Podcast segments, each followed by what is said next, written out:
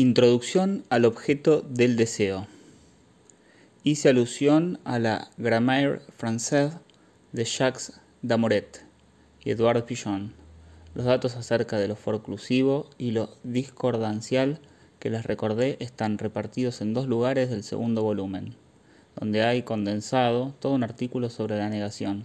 Allí verán en especial que lo forclusivo es encarnado en la lengua francesa por esos tan singulares pas, point, o person, rien, goat, mie, que llevan en sí mismos el signo de su origen en la huella. En efecto, todos ellos son términos que designan la huella. A ellos se encomienda en francés el acto simbólico de la forclusión, mientras que el ne sigue estando reservado a la discordancial que la negación es más originalmente. La vez pasada intenté mostrarles que en su origen, en su raíz lingüística, la negación es algo que migra desde la enunciación hacia el enunciado. Les indiqué cómo podía representarse esto en el pequeño grafo del cual nos servimos. Disponiendo los elementos del sueño, él no sabía que estaba muerto. En torno a según su anhelo, hemos designado el punto de incidencia real del deseo, en la medida en que el sueño a la vez lo posee y lo señala para seguir avanzando, todavía nos falta preguntarnos cómo y por qué semejante acción del deseo en el sueño es posible. De la función del deseo tal como está articulada en Freud, o sea, en el nivel del deseo inconsciente, les indiqué al terminar por qué vía me propongo interrogarla, a saber, a partir de la fórmula S barrada rombo A minúscula, a donde nos conduce todo lo que hemos mostrado acerca de la estructura del sueño del Padre muerto. ¿En qué consiste ese sueño? Sino en el enfrentamiento entre un sujeto y un otro, un pequeño otro en este caso. A propósito del sueño y en el sueño, el padre reaparece vivo y resulta encontrarse, con respecto al sujeto, en una relación cuyas ambigüedades hemos comenzado a interrogar. Él es quien hace que el sujeto cargue con lo que hemos denominado el dolor de existir. Es aquel cuya alma el sujeto vio agonizar. Es aquel cuya muerte anheló, en la medida en que nada es más intolerable que la existencia reducida a sí misma, la existencia más allá de todo lo que puede sostenerla, la existencia sostenida en la abolición del deseo. Hemos indicado lo que allí podía presentirse como una repartición de las funciones intrasubjetivas, si me permiten. El sujeto se carga con el dolor del otro, mientras que hace recaer sobre éste lo que él no sabe, o sea, su propia ignorancia. La de él, el sujeto, su deseo es en efecto sostenerse en esa ignorancia, prolongarla. Ese es precisamente el deseo del sueño. Aquí el deseo de muerte adquiere su pleno sentido. Es el deseo de no despertarse, de no despertarse al mensaje, el mensaje más secreto que pueda conllevar el sueño mismo, y que es que el sujeto, por la muerte de su padre, de ahí en más se ve confrontado con la muerte, algo de lo cual hasta entonces la presencia del padre lo protegía confrontado con la muerte, es decir, ¿con qué? Con esa X que está ligada a la función del Padre, que aquí está presente en ese dolor de existir y que es el punto central en torno al cual gira todo lo que Freud descubre en el complejo de Edipo, a saber la significación de la castración. Tal es la función de la castración. ¿Qué significa asumir la castración? ¿Acaso la castración es en verdad asumida alguna vez? ¿Qué es esa especie de punto sobre el cual van a romper las últimas olas del análisis terminable o interminable, como dice Freud? ¿Y hasta qué punto el análisis está, no solo en derecho, sino en posición, en potencia, en poder de interpretarla en este sueño y a propósito de este sueño? Al final de lo que decíamos la vez pasada acerca de este sueño, yo había abierto, sin cerrarla, una interrogación sobre las tres maneras en que el analista puede reintroducir en la interpretación el según su anhelo del sujeto. Ante todo está el modo que procede según la palabra del sujeto, según lo que éste quiso, y cuyo recuerdo posee a la perfección. Está olvidado en absoluto. Él no sabía, según su anhelo, el según su anhelo se inserta aquí en el nivel de la línea del enunciado, restablecido a continuación en el nivel de la línea superior, o sea, en el nivel de la enunciación escondida del recuerdo inconsciente restituye a las huellas del complejo de Edipo, que son las del deseo infantil de la muerte del padre. Él estaba muerto, según su anhelo. Acuérdense aquí de lo que Freud nos dice acerca del deseo infantil, que en toda formación del sueño es el capitalista y que encuentra su empresario en un deseo actual. Ese otro deseo que está lejos de ser siempre inconsciente es el que se expresa en el sueño y en sentido estricto es el deseo del sueño. En este caso, una vez restaurado, él según su anhelo es en el nivel del deseo infantil.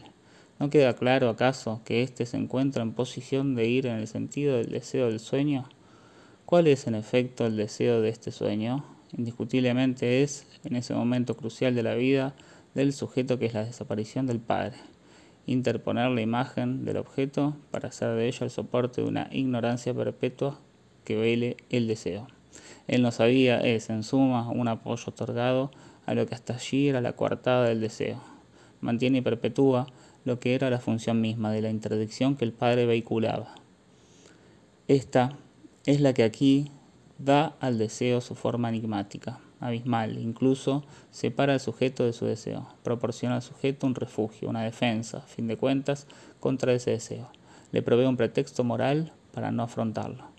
Eso fue muy bien entrevisto por Ernest Jones, de quien hoy tendré ocasión de mostrarles las intuiciones extraordinarias que tuvo de ciertos puntos de esta dinámica psíquica. Por último, ¿no podemos acaso decir que hay cierta etapa intermedia de la interpretación del sueño a la cual se engancha la interpretación pura y simple del deseo edípico? ¿Usted anheló la muerte de su padre en tal fecha y por tal razón? Ustedes reconocerán la naturaleza de esa tercera etapa cuando la designe como el identificarse con el agresor. En algún lugar de nuestra infancia está la identificación con el agresor. ¿No reconocieron que, por ser una de las formas típicas de la defensa, ella es esencial y que se propone en el lugar mismo donde el según su anhelo es elidido? El sentido de según es sin duda alguna esencial para una interpretación plena del sueño. Aún así, las condiciones y oportunidades que permitirán al analista alcanzarla dependerán del momento del tratamiento, al igual que del contexto de la respuesta que dará el sujeto. ¿Por medio de qué? Por medio de sus sueños ya que sabemos que los sueños del sujeto en análisis son otras tantas respuestas al analista, por lo menos a aquello en lo que éste se ha convertido en la transferencia, pero esencialmente iré por medio de la posición lógica de los términos.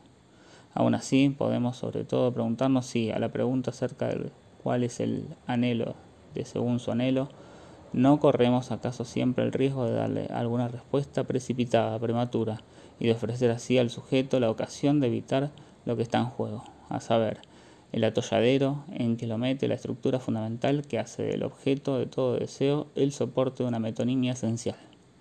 Como tal, en efecto, el objeto del deseo humano se presenta bajo una forma evanescente, de la cual tal vez podamos entrever que la castración resulta ser lo que podríamos denominar el último temperamento. Para interrogar con más detalle lo que ese deseo humano quiere decir, lo que significa, Henos aquí pues llevados a tomar la cuestión por la otra punta, una punta que no se presenta en los sueños, a saber, por nuestro algoritmo en el cual la S tachada es confrontada, puesta en presencia, puesta delante de A minúscula el objeto. Ya la vez pasada presentamos este algoritmo, S tachada, rombo A minúscula. ¿Por qué no someterlo a la prueba de la fenomenología del deseo, tal como esta se presenta ante nosotros, los analistas. Dejarnos llevar por este algoritmo nos conducirá a interrogar juntos nuestra experiencia común, este deseo que aquí está en nosotros, que aquí está desde Freud, que aquí está en el corazón del análisis y que, cosa curiosa, no ha sido hasta ahora interrogado como conviene, intentemos ver bajo qué forma para nosotros se presenta en el sujeto. El sujeto no es forzosamente ni siempre el sujeto neurótico, pero si lo es, esa no es una razón para presumir que nuestra investigación concerniente al deseo no haya de incluir su estructura, ya que ésta es reveladora de una estructura más general. No cabe duda de que el neurótico se encuentra situado en la continuidad de una experiencia que para nosotros tiene un valor universal. Toda la doctrina freudiana se edifica sobre esa base. Antes de entrar en una interrogación acerca de alguna de las maneras en que ya ha sido abordada la dialéctica de las relaciones del sujeto con su deseo, y en particular antes de pasar a lo que recién anuncié acerca del pensamiento de Jones, quiero referirme a un ejemplo que se me presentó hace poco en mi experiencia clínica y que parece muy apropiado para introducir lo que intentamos ilustrar. Se trataba de un impotente. No está mal partir de la impotencia para comenzar a interrogarse sobre lo que es el deseo. En todo caso, estamos seguros de estar a nivel humano. Era un sujeto joven que, por supuesto, como muchos impotentes, no eran del todo impotentes. Había hecho el amor normalmente en el curso de su existencia y había tenido algunas parejas. Estaba casado y la cosa no funcionaba con su mujer. Esto no debe ponerse a cuenta de la impotencia. El término no parece apropiado por estar localizado precisamente en el objeto con el cual las relaciones eran para él de las más deseables, ya que amaba a su mujer. Ahora bien, he aquí poco más o menos lo que al cabo de cierto lapso de experiencia analítica se desprendría de las palabras del sujeto. Para nada era que le faltase todo impulso, pero si él se dejara llevar una noche y alguna otra noche, ¿podría acaso sostener ese impulso? Llegamos pues al periodo actual del análisis. Las cosas habían llegado demasiado lejos en el conflicto acarreado por la abstinencia que acababa de atravesar. ¿Estaba él en su derecho de imponer a su mujer una nueva prueba, una nueva peripecia de sus tentativas y de sus fracasos? En resumidas cuentas, ese deseo del cual se percibía a cada instante que no carecía de toda posibilidad de consumación, era legítimo? No puedo aquí llevar más lejos la referencia a este caso preciso y darles la observación del mismo, como mínimo porque es un análisis en curso e incluso por muchas otras razones. Ese es el inconveniente que siempre se presenta al hacer alusiones a análisis actuales. Extraeré entonces de otros análisis un término que es por completo decisivo en ciertas evoluciones, que a veces conduce a desviaciones, incluso a lo que se denomina perversiones las cuales tienen otra importancia estructural, por lo que en el caso de la impotencia quedó al desnudo, si cabe decirlo. ¿Tiene un falo lo bastante grande? En ciertos casos la pregunta emerge en la vivencia del sujeto y sale a la luz en el análisis. Puede tener una función decisiva y revelar, como en otros lados, una estructura, el punto en, en el que el sujeto se plantea el problema. Bajo ciertos ángulos, bajo ciertas incidencias, esa pregunta cargará por sí sola en el sujeto la puesta a prueba a toda una serie de soluciones, las cuales, superponiéndose unas a las otras, sucediéndose y adicionándose, pueden arrastrarlo muy lejos del campo de una ejecución normal de aquellos cuyos elementos tienen en su totalidad. Ese falo lo bastante grande, o más exactamente, ese falo esencial para el sujeto, se encuentra pues en cierto momento de su experiencia forcluido. Esto es algo con lo que nos encontramos bajo mil formas que, por supuesto, no siempre son notorias ni manifiestas, que son latentes, pero precisamente en el caso en que ese momento, esa etapa de la experiencia del sujeto está a cielo abierto, podemos, como diría Perogrullo, verla y tocarla, y también calibrar su alcance. Vemos al sujeto en el momento de su vida en que se topa con el signo del deseo y que se sitúa a menudo en el viraje y en el despertar de la pubertad más de una vez confrontado, si me permiten, con algo que es del mismo orden que lo que recién acabamos de evocar, el deseo. ¿Es acaso legitimado o sancionado por alguna otra cosa? Lo que aquí ya se presenta como un relámpago en la fenomenología bajo la cual el sujeto lo expresa, podríamos asumirlo bajo la siguiente forma. El sujeto tiene o no el arma absoluta. Por carecer del arma absoluta, se verá arrastrado una serie de identificaciones, de coartadas, de juegos de escondite, que pueden llevarlo muy lejos. Por las razones que he dado, no puedo desarrollar aquí las dicotomías que están en juego. Poco importa, ya que lo esencial de lo que quiero indicarles no está allí. Lo que importa es hacerles captar en dónde el deseo encuentra el origen de su peripecia. El sujeto aliena siempre su deseo en un signo, una promesa, una anticipación, algo que conlleva como tal una pérdida posible. Debido a esa pérdida posible, el deseo se ve ligado a la dialéctica de una falta. Es subsumido en un tiempo que, como tal, no está allí, al igual que el signo no es el deseo.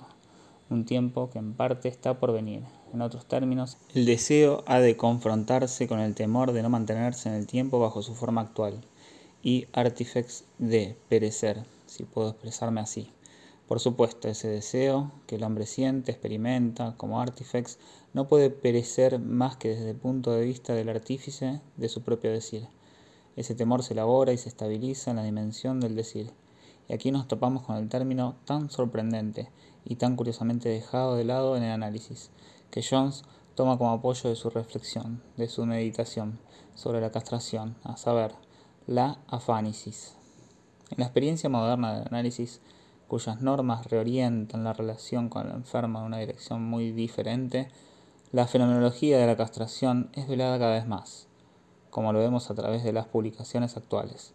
En cambio, en la etapa del análisis a la que pertenecía, tareas diferentes se imponían a Jones, quien era confrontado con la necesidad de dar cierta interpretación, exégesis, apologética, de explicación del pensamiento de Freud concerniente en particular a lo que está en juego en el complejo de castración. Ahí él encuentra ese medio de hacerse entender, ese intérprete, si cabe decirlo, que consiste en decir que el sujeto teme ser privado de su propio deseo. El término afánesis quiere decir desaparición.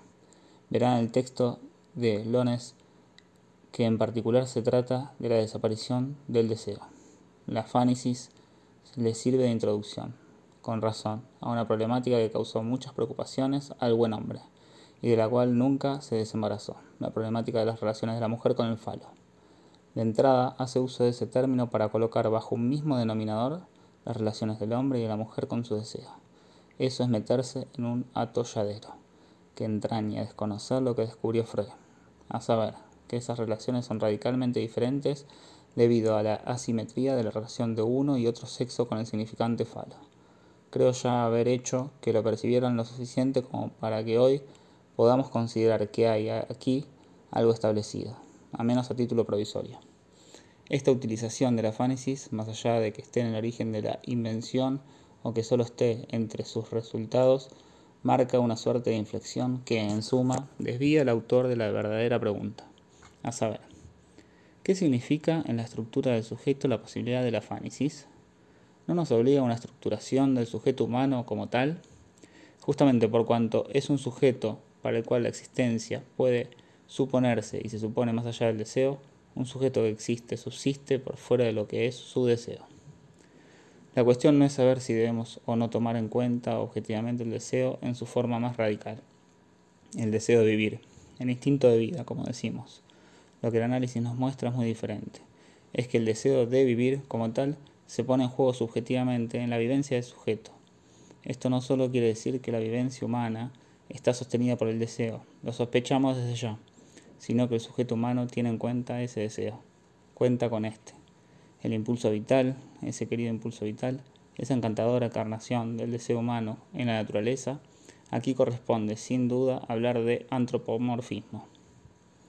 Ese famoso impulso con que intentamos hacer que se mantenga, en pie esa naturaleza de la cual no comprendemos gran cosa. Es impulso vital cuando él se trata. Es algo que el sujeto humano ve delante de sí y teme que le falte. De todos modos, aquí está en juego algo diferente de los reflejos del inconsciente. Esto sirve por sí solo para sugerir la idea de que no haríamos mal si tuviésemos aquí algunas exigencias de estructura. Quiero decir que la relación sujeto-objeto, que es concebida como inmanente, si me permiten, a la pura dimensión del conocimiento, de todos modos va a plantearnos problemas un poquito más complicados cuando el deseo esté en juego, como nos los demuestra la experiencia freudiana. Dado que hemos partido de la impotencia, en este punto podemos pasar al otro término. El sujeto humano de vez en cuando satisface su deseo, de vez en cuando lo anticipa como satisfecho pero cuando está a punto de satisfacerlo, es decir, cuando no está afectado de impotencia, a veces también teme satisfacerlo, mientras que en este orden al impotente ni potencia ni impotencia lo afectan. Esos casos tan notables en los cuales el sujeto teme la satisfacción de su deseo se dan demasiado a menudo.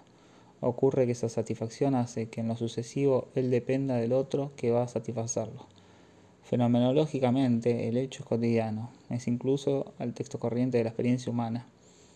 Inútil es ir a los grandes dramas que tomaron forma de ilustraciones ejemplares de esa problemática para constatar cómo discurre una biografía a lo largo de toda su trayectoria.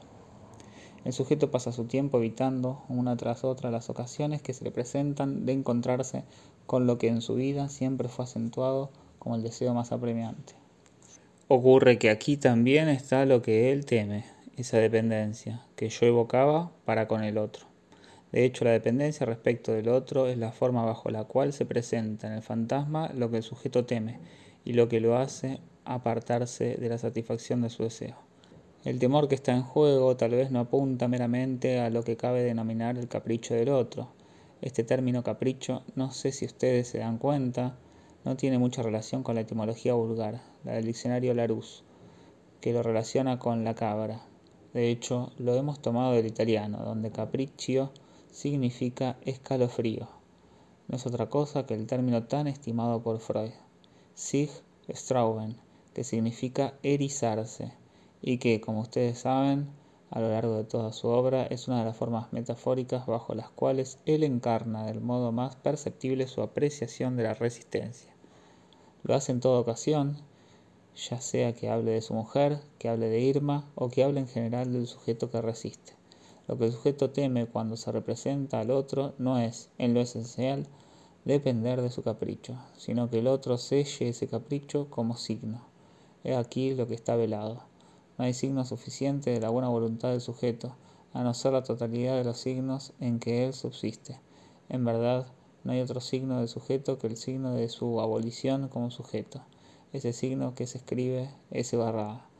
Esto les muestra en suma que, en cuanto a su deseo, el hombre no es veraz, ya que, por poco o mucho coraje que ponga en el asunto, la situación se le sustrae radicalmente. En presencia del objeto A, hay des vanecimiento del sujeto. Lo que quise hacerle sentir a este respecto en mi último seminario es lo que después alguien denominó, hablando conmigo, una umbilicación del sujeto en el nivel de su querer, imagen que retomo con muchísimo gusto.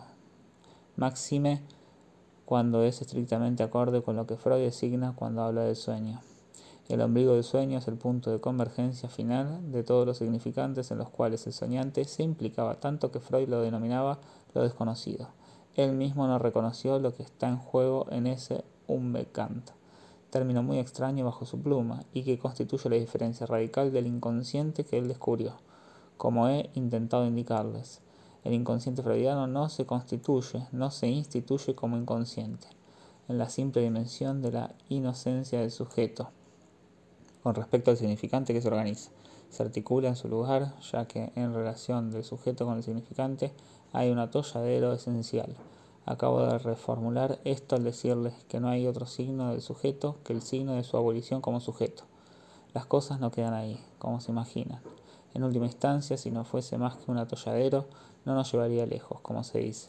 Lo propio de los atolladeros es que son fecundos, y este atolladero solo tiene interés por las ramificaciones que lo vemos desarrollar, y que son justamente aquellas en las cuales, en efecto, se adentrará el deseo.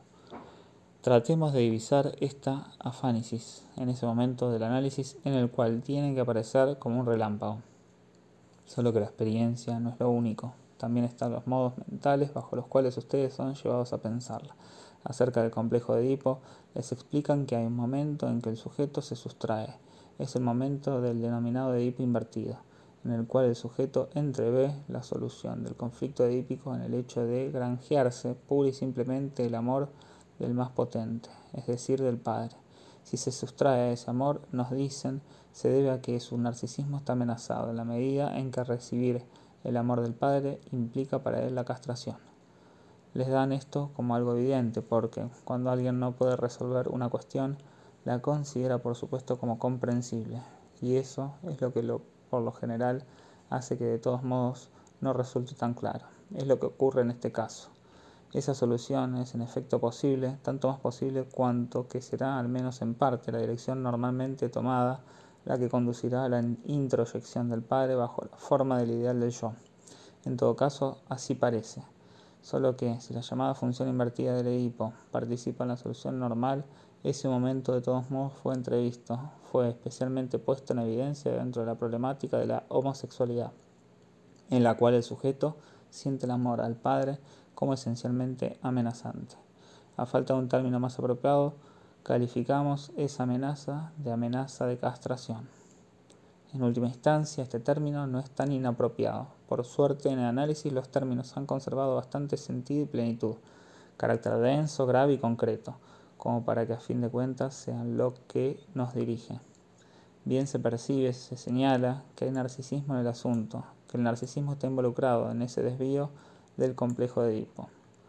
las vías ulteriores de la dialéctica que arrastrará al sujeto por el camino de la homosexualidad nos confirman la cosa. Son, ustedes lo saben, de una complejidad mucho más que la exigencia pura y simple sumaria de la presencia del falo en el objeto, por más que ésta esté fundamentalmente escondida.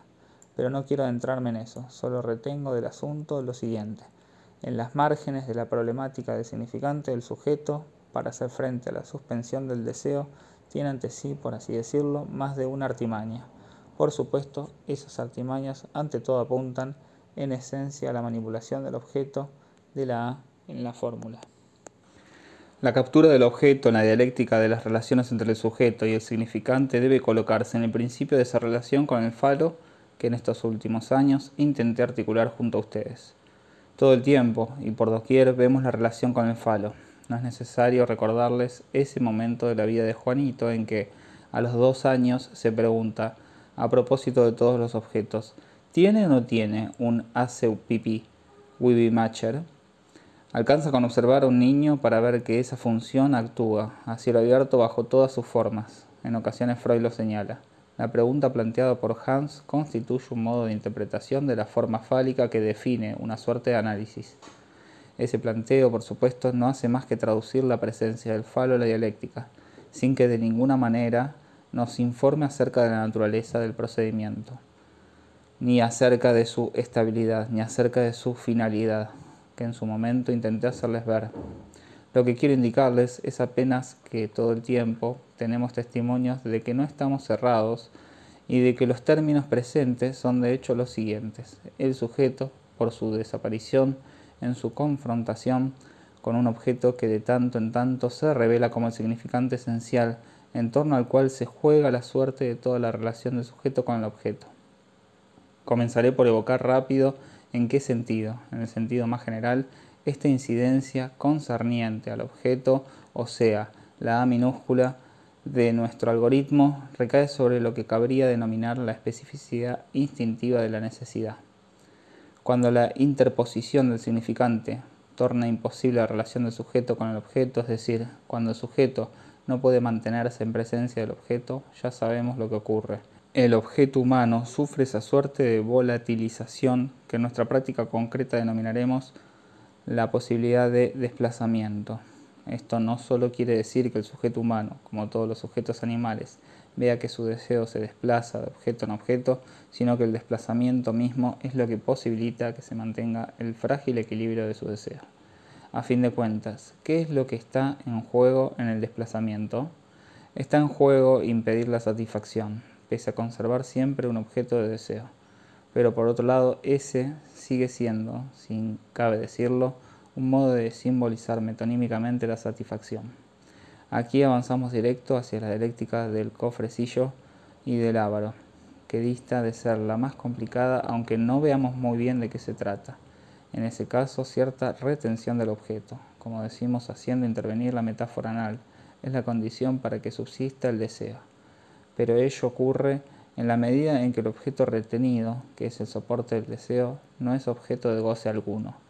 La fenomenología jurídica conserva las huellas de estos cuando decimos que otorgamos a alguien el goce de un bien, ¿qué queremos decir sino justamente que es por completo concebible, humanamente, tener un bien del cual no gocemos, pero del cual goza otro? El objeto revela aquí su función de prenda del deseo, si cabe decirlo, por no decir de rehén. Si quieren, podemos intentar establecer aquí el puente con la psicología animal, en lo que atañe a la etología, por mi parte, tiendo a creer lo más ejemplar y lo más ilustrativo que dijo uno de nuestros colegas. Me di cuenta de ello al leer ese opúsculo que acaba de publicar Plon y que se denomina L'Ordre des Choses. No quería comentárselo porque lo distraerá, pero por suerte es un libro pequeño de Jacques Brose, personaje hasta aquí desconocido por completo. Es una especie de pequeña historia natural. Así les interpreto esto, a la medida de nuestra época. Quiero decir que nos restituye lo que hallamos, tan sutil y tan encantador en la lectura de Buffon, y nunca más en ninguna publicación científica. De todos modos, ¿qué nos impide entonces entregarnos a ese ejercicio, por más que sobre el comportamiento de los animales sobre la etología sepamos mucho más que Buffon. En las revistas especializadas es ilegible. Verán que lo que dice este librito está expresado en un estilo muy, muy notable. Lean sobre todo lo que hay en el medio, que se denomina desvíes paraleles, la vida de la migajla, la vida de la hormiga. Pensé en este pequeño libro porque su autor tiene en común conmigo el hecho de que para él la cuestión de los mamíferos está resuelta. Fuera del hombre, mamífero esencialmente problemático, basta con ver el papel que representan las mamas en nuestra imaginación. No hay más que un solo mamífero verdaderamente serio, que es el pótamo. Todo el mundo está de acuerdo al respecto, siempre que tenga un poco de sensibilidad. T.C. Eliot que tiene muy malas ideas metafísicas, pero que de todos modos es un gran poeta, de entrada simbolizó la iglesia militante en The Hippopotamus. Lo retomaremos. ¿Qué hace el hipopótamo? Nos subrayan las dificultades de su existencia. Son grandes, parece, y una de las pocas cosas esenciales que él hace es preservar su campo de pastoreo, porque sin duda es necesario que haya cierta reserva de recursos mediante sus excrementos. Este es un punto esencial. Señala lo que se denomina su territorio limitándolo por medio de una serie de mojones, de puntos destinados a marcar suficientemente para todos aquellos que han de orientarse, a saber, sus semejantes, que ese lugar es el suyo. Como ven, no carecemos de un inicio de actividad simbólica en los animales. En el mamífero se trata de un simbolismo especialmente excrementicio. Si el hipopótamo, en suma, preserva su pastizal por medio de sus excrementos, el hombre, por su parte, no preserva por medio de mierda su pastizal, sino que preserva su mierda como prenda del pastizal esencial, del pastizal a determinar. Esa es la dialéctica de lo que se denomina simbolismo anal, que es una de las dimensiones totalmente insospechadas, hasta ese entonces que la experiencia freudiana nos reveló. Nueva revelación de las bodas químicas si puedo expresarme así, del hombre con su objeto. A decir verdad, ese progreso realizado por el hombre solo depende de ese singular intérprete, el lenguaje, acerca del cual no sabemos de dónde viene, que hace intervenir en nuestra relación con el objeto la complicación esencial, es decir, que nos ha llevado a tener con el objeto una relación problemática. Se trata en suma de la misma pregunta que Marx plantea, sin resolverla, en su polémica con Proudhon, a saber, ¿cómo ocurre que los objetos humanos pasen de un valor de uso a un valor de cambio. Solo quise indicarles aquí por qué se produce esto, darles de todos modos un pequeño boceto de explicación. Hay que leer ese fragmento de Marx que se denomina Miseria de la Filosofía, respuesta a la filosofía de la miseria, del señor Proudhon. Las páginas donde deja en ridículo al querido Proudhon por haber decretado que el paso del valor de uso al valor de cambio se hacía mediante una suerte de puro decreto de los cooperadores, acerca de los cuales la cuestión es saber por qué han devenido cooperadores y con ayuda de qué, son algo bastante saludable. El modo en que Marx los despanzurra a lo largo de unas buenas 20 o 30 páginas, sin contar la continuación de la obra, es una buena educación para la mente. He aquí entonces lo que ocurre con el objeto y el sentido de su volatilización. La valorización del objeto es asimismo su desvalorización, o sea, su extracción del campo de la necesidad pura y simple. En última instancia, esto no es más que un recordatorio de la fenomenología esencial, la fenomenología del bien, en sentido estricto y en todos los sentidos del término bien. Pero por hoy dejemos esto en estado de esbozo.